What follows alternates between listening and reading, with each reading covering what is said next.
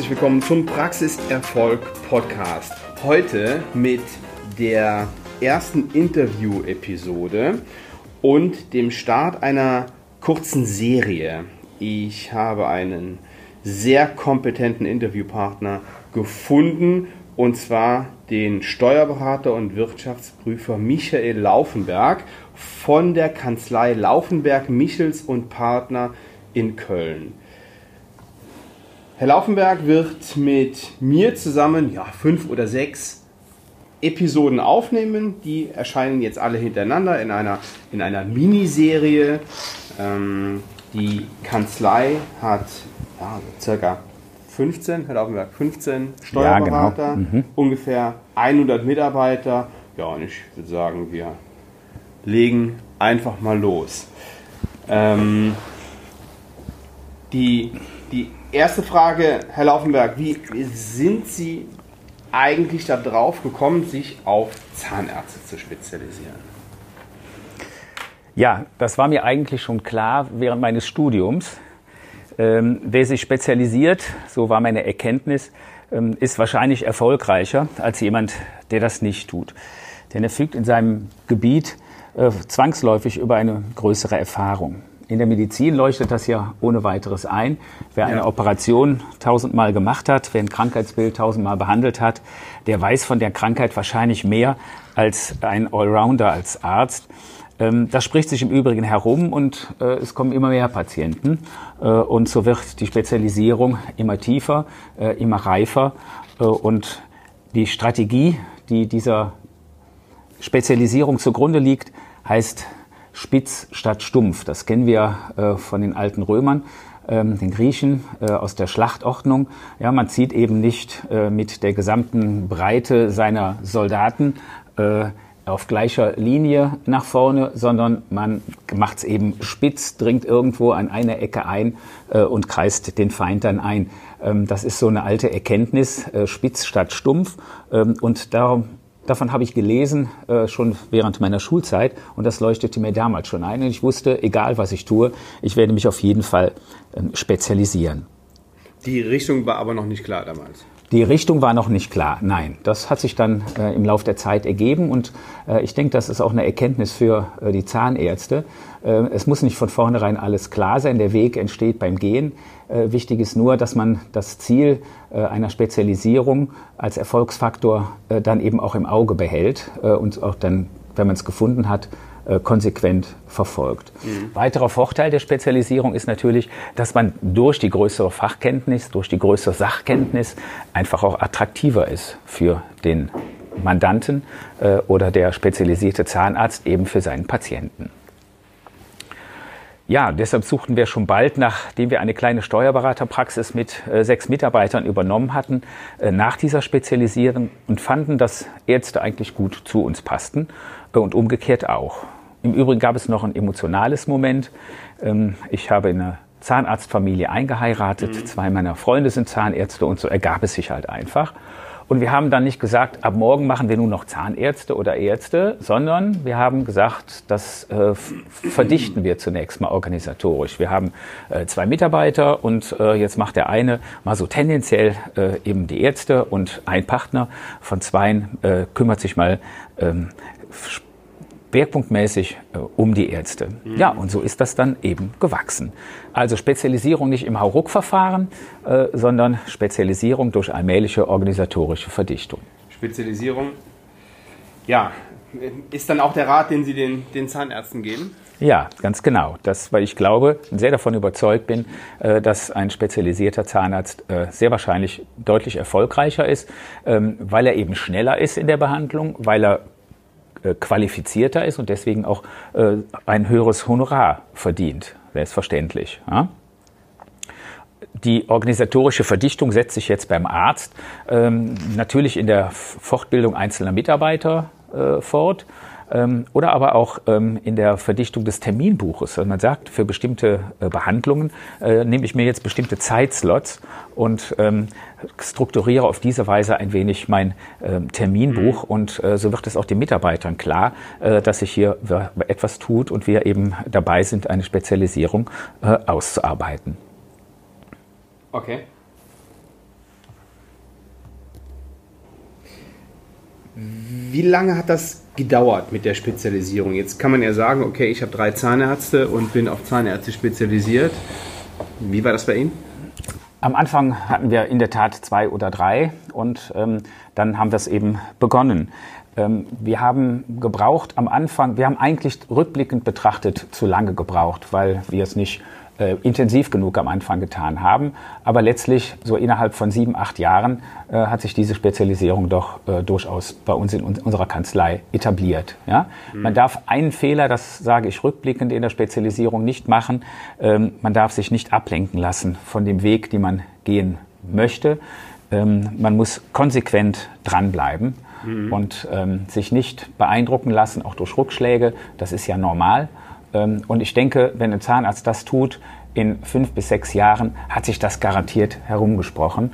Ähm, und äh, dann ist diese Spezialisierung ein Markenzeichen auch dieser äh, Zahnarztpraxis. Wie viele Ärzte und Zahnärzte haben Sie in der Mandantenschaft? Wir betreuen ca. 300 Arzt- und Zahnarztpraxen in unserer Kanzlei und sind sehr davon überzeugt, dass das nicht nur für unsere Mandanten sinnvoll ist, äh, sondern eben auch für die Mitarbeiter. Und das gilt auch für die Zahnarztpraxis. Spezialisierung äh, macht die Praxis attraktiv. Äh, Spezialisierung ist also gut für die Praxis, ist gut für die Patienten, aber eben auch gut für die Mitarbeiter. Denn ein Mitarbeiter, der in einer erfolgreichen Zahnarztpraxis arbeitet, hat sicherlich einen interessanten Arbeitsplatz. Der hat möglicherweise auch die Gelegenheit, äh, eine andere Position mal in der Praxis zu bekleiden, Aufgaben immer wieder neu zu übernehmen. Äh, der Arbeitsplatz ist kurz gesagt einfach attraktiver. Vielleicht ist auch die, der Spielraum der Praxis äh, für die Gehaltsfindung ein wenig größer als in einer herkömmlichen Zahnarztpraxis. Mhm. Welche Leistung bieten Sie an? Wie sieht, das, wie sieht Ihr Leistungsspektrum aus? Das eines normalen Steuerberaters, nehme ich mal an, und darüber hinaus? Ja, also das Leistungsspektrum des normalen Steuerberaters ähm, haben wir natürlich abzubilden. Das ist die Erstellung der, der Buchhaltung, der Gehaltsabrechnung des Jahresabschlusses und der Steuererklärung. Ähm, aber da geht's ja schon los. Ähm, Buchhaltung, äh, was für eine Buchhaltung? Digitalisiert möglicherweise. Ja, wie ist der Belegzufluss äh, in die äh, Steuerkanzlei? Geht das noch mit Bankordner und Belegen oder äh, geht das äh, digital? Äh, das sind Herausforderungen, denen wir uns aktuell stellen. Dasselbe gilt auch für die Gehaltsabrechnung. Wie ist der Austausch der Informationen, äh, analog oder digital? Ähm, ja, Jahresabschluss Steuererklärungen und natürlich auch die Steuerdurchsetzung gegenüber dem Finanzamt. Das ist das normale Steuerberaterhandwerk. Ja, und dann kommt noch der Kampf um das Recht unserer Mandanten vor dem Finanzgericht. Und dann wird die Luft schon ein bisschen dünner, äh, weil es dann eben dem, im nächsten Rechtszug dann auch an den Bundesfinanzhof geht, das oberste äh, deutsche Steuergericht. Ähm, das geht dann schon ein wenig über die äh, normale Steuerberatung hinaus. Das ist das, was wir anbieten. Aber wir bleiben hier nicht stehen, weil äh, unsere Vision ist, wir möchten natürlich gute Steuerberatung machen und äh, das sollte ein Steuerberater auch wollen. Ähm, er möchte, wir möchten darüber hinaus aber auch äh, dafür sorgen, dass unsere Mandanten einfach erfolgreich sind, dass sie äh, in ihrer Zahnarztpraxis erfolgreicher werden ähm, und ihre Ziele erreichen. Deswegen fragen wir zum Beispiel, wenn Mandanten neu zu uns kommen, auch, ähm, sind sie eigentlich zufrieden mit ihren Zahlen? Ja? Die Frage kann er ja nur beantworten, wenn er sich auch mit seinen Zahlen auseinandergesetzt hat. Meine Erfahrung ist, dass die wenigsten so ganz tief drin sind. Ja, das kann ich bestätigen. Ähm, die meisten Zahnärzte sind halt nicht so zahlenaffin und äh, insofern äh, ist es unsere Aufgabe als Steuerberater, so sehen wir das, ähm, dem Mandanten seine Zahlen eben transparent zu machen, äh, damit er weiß, wo er steht, äh, vor dem Hintergrund, wo will ich eigentlich hin. Und deswegen stellen wir dem Mandanten auch noch andere Fragen. Ja? Ähm, zum Beispiel die, äh, wenn Sie einen Zauberstab hätten, äh, was wären die beiden wichtigsten Dinge, die Sie ändern würden in der Praxis? Ich finde das eine sehr interessante Frage. Ja? Mhm. Oder als weiteres, was lässt Sie nachts nicht schlafen, wenn Sie an Ihre Praxis denken? Ja? Mhm. Äh, und dann überlegen wir gemeinsam, wie wir einen Schritt weiterkommen. Das tun wir in Strategiegesprächen, ähm, die wir mit unseren Zahnärzten regelmäßig führen, wenn sie das denn möchten. Ähm, und ich lege auch immer Wert darauf, dass wir eine Tagesordnung haben äh, und wenn wir zusammenkommen, dann auch genau wissen, worüber wir sprechen möchten. Jetzt habe ich auf Ihrer Webseite gesehen, es gibt noch ähm, Veranstaltungen, die Sie anbieten. Erzählen Sie was darüber. Ja, wir möchten Zahnärzte erfolgreicher machen und denken, dass wir uns dann eben auch mit den Möglichkeiten auseinandersetzen müssen.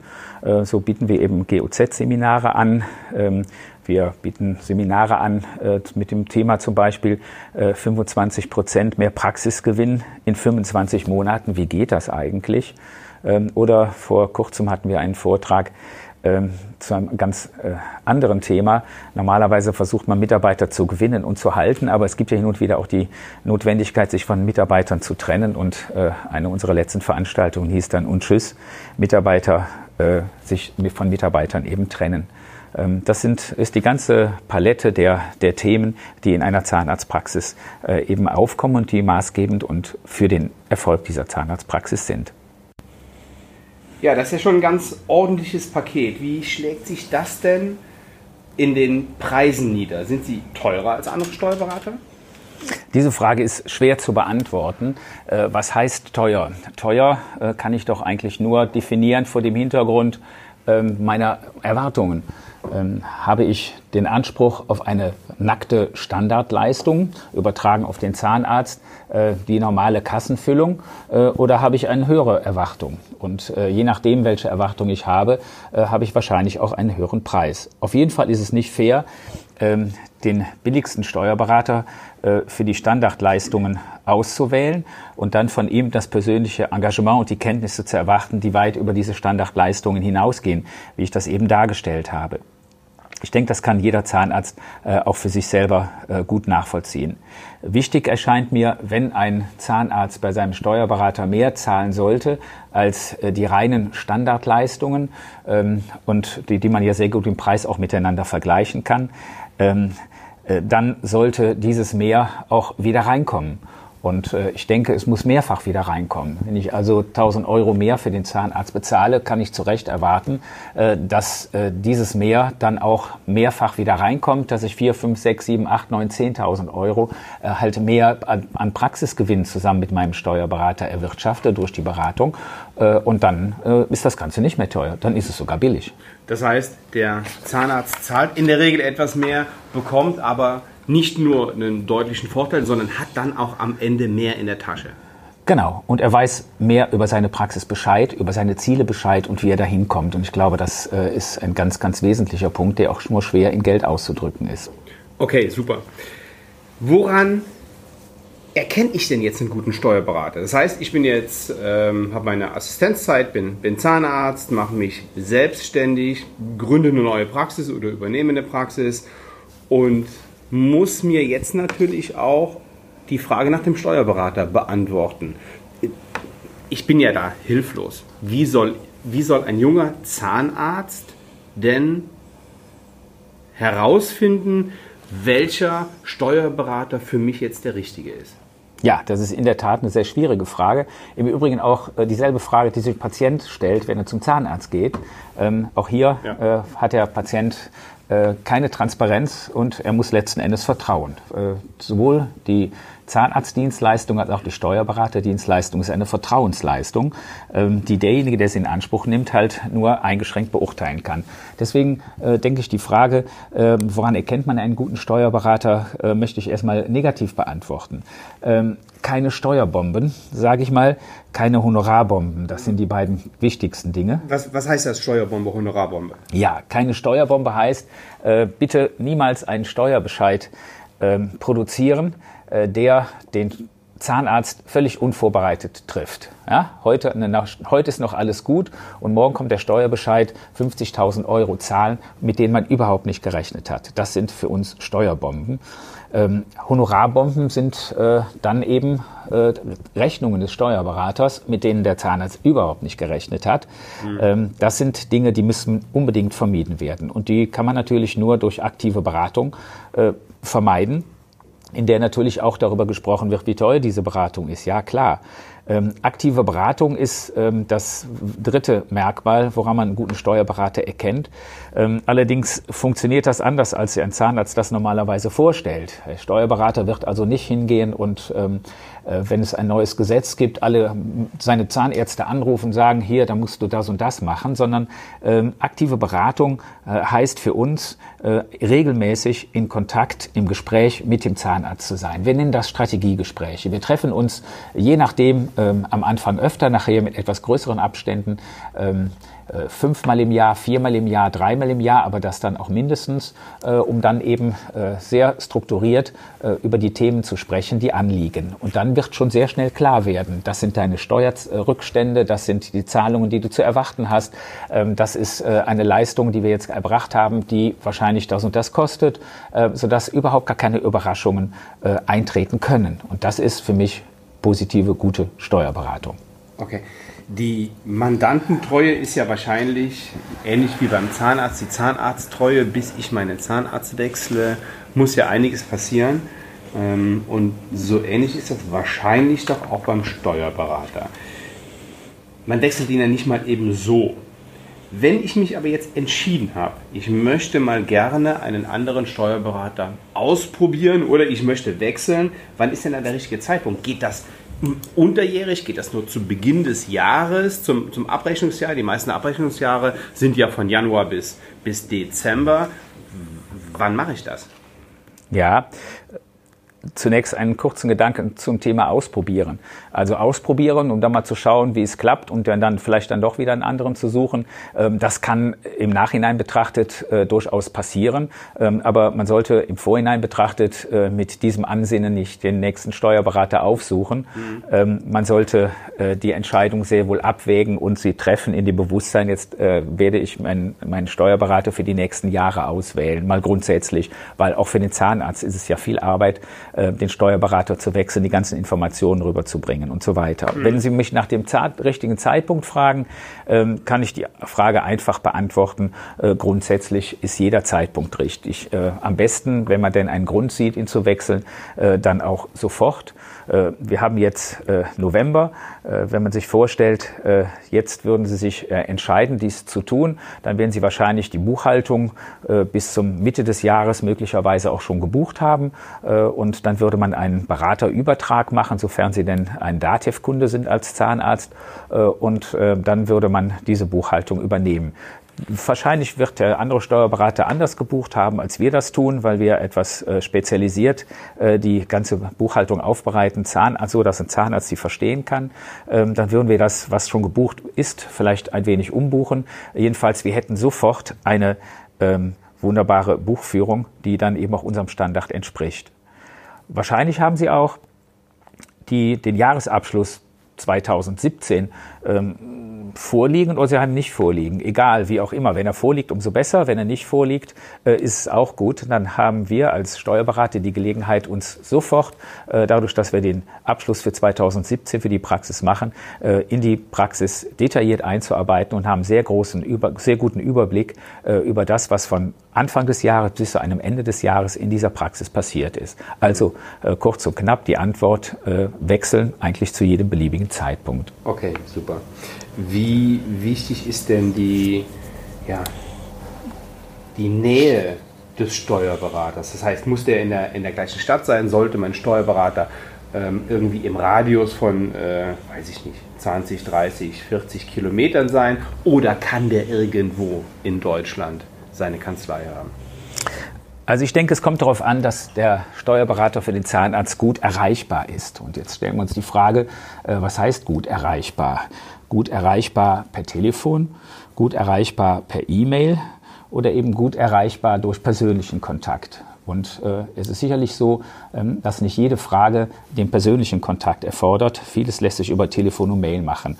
Ja, und dann geht's ähm, natürlich dann darum, wie organisiert man, äh, dass der Zahnarzt wenn er seinen Steuerberater anruft, auch zeitnah einen Rückruf bekommt. Wir haben bei uns in der Kanzlei den Standard der vier Stunden Rückrufgarantie. Da hängen wir uns aus dem Fenster, ähm, weil wir glauben, dass es richtig ist, dass der Mandant erwartet, innerhalb von vier Stunden auch zurückgerufen zu werden. Von wem wird er denn dann zurückgerufen?